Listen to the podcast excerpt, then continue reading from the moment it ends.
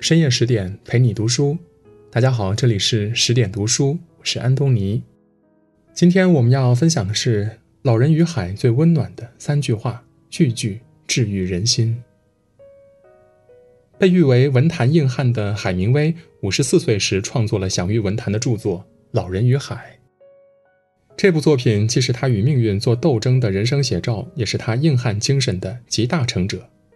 书中的主人公是一位八十四天一无所获的老渔夫圣地亚哥，他历尽艰辛，终于在第八十五天钓到了一条一千五百磅的大鱼，却在返航时遭遇鲨鱼群围攻，最终无功而返。这看似是一部悲剧，却因老人与命运对抗到底的品质，充满鼓舞人心的力量。穿越百年时光，《老人与海》仍在全世界畅销，治愈了无数迷惘的人。没有谁的生活是一帆风顺的，风雨相伴，实乃人生常态。当你觉得生活艰难、命运弄人时，不妨看一看《老人与海》中的这三句话：一，每一天都是新的开始，不必沉溺于过去。圣地亚哥曾是村里最优秀的渔夫，奈何时运不济，已经连续八十四天空手而归。年轻的渔夫们嘲笑他变得不中用了。年老的渔夫们惋惜他走上了下坡路，就连让孩子给他做助手的那对夫妻也觉得他交了霉运，所以呢，把孩子送到别的船上做徒工了。因为钓不到鱼，圣地亚哥的生活陷入了窘境。他的晚餐要靠酒馆老板接济，他的床铺只能铺几张旧报纸当被褥，他要用的鱼饵也是从前当助手的马诺林买给他的。可他却并不为自己难过。面对生活的不如意，他始终积极乐观。马诺林安慰他：“记得咱们以前有一次八十七天都没钓到鱼，但接下来的三周每天都能逮到大鱼。”但圣地亚哥只是一笑而过，不再提当年之勇。他明白，曾经能得到那般丰盛的收获，靠的是当时的条件和幸运；也清楚，躺在过去的功劳上睡大觉根本无济于事。与其日日悲叹自己倒霉，倒不如天天都全力以赴。因此，不管睡前遭遇了怎样的失意，第二天醒来，他都会备好饵料，扬起船帆，满怀信心再出发。第八十五天的早上，圣地亚哥再一次精神抖擞地踏上了捕鱼的征程。前一天的倒霉完全没有给他留下负能量。他告诉前来送别的孩子：“这是新的一天，今天我很有把握。”果真，在这新的一天里，圣地亚哥迎来了新的好运。人生就是这样的，拥有从来都是侥幸，起起落落是无常，没有什么可以一成不变，不是什么都能称心如意。但也正因如此，每一天才都有新的可能。回首往日，我们同圣地亚哥一样，都在其中尝过万般失望的滋味儿。有时好似一身霉运都赶不走，半点好运求不得。但若沉溺在过往，选择绝望，就是被苦难彻底绊住了脚。唯有把昨天的失落与负担都留在昨天，新的一天才能轻装上阵，不为过往所困，坚定直奔前程。二，人人都喜欢走运，不过我更喜欢准备到分毫不差。圣地亚哥准备好一切钓鱼用具后，就出发了。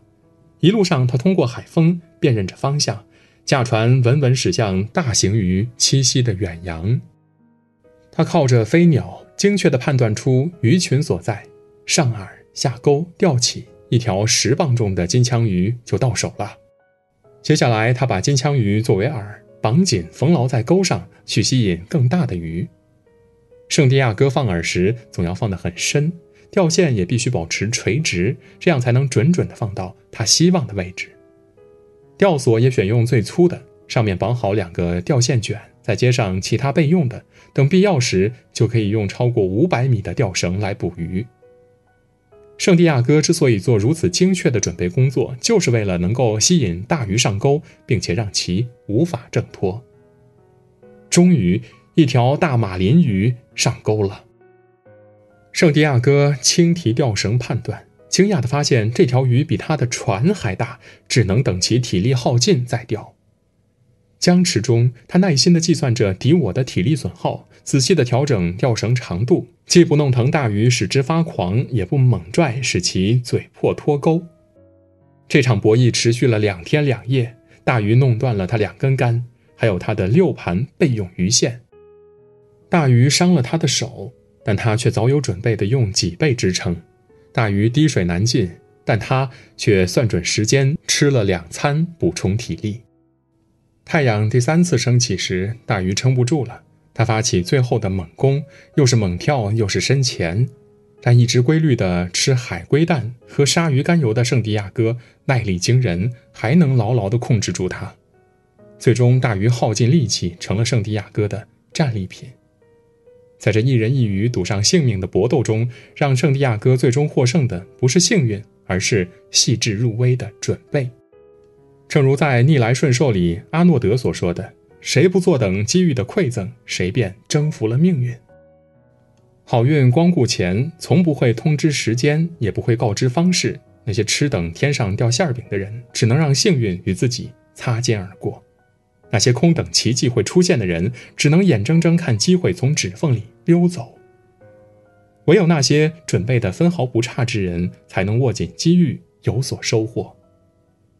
命运太过吝啬，机会一旦失去，便不肯再来。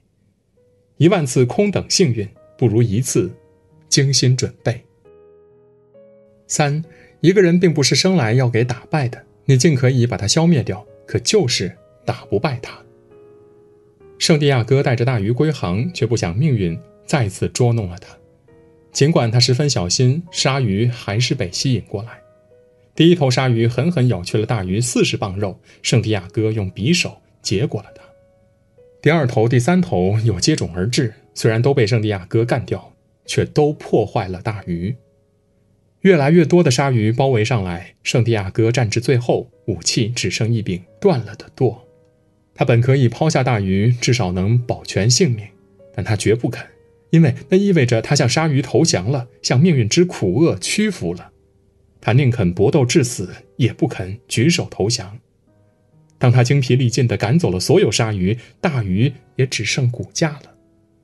鲨鱼吃掉了他全部的战利品，却没有打败他。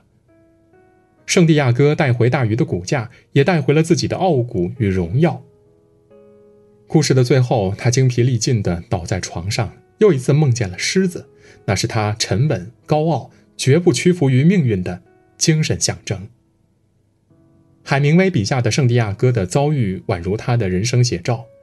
一战时，他在护送伤兵遇到爆炸，腿上留下了两百多块弹片。他先后经历了十三次手术，取出二百二十七块弹片，还有十多块难以取出。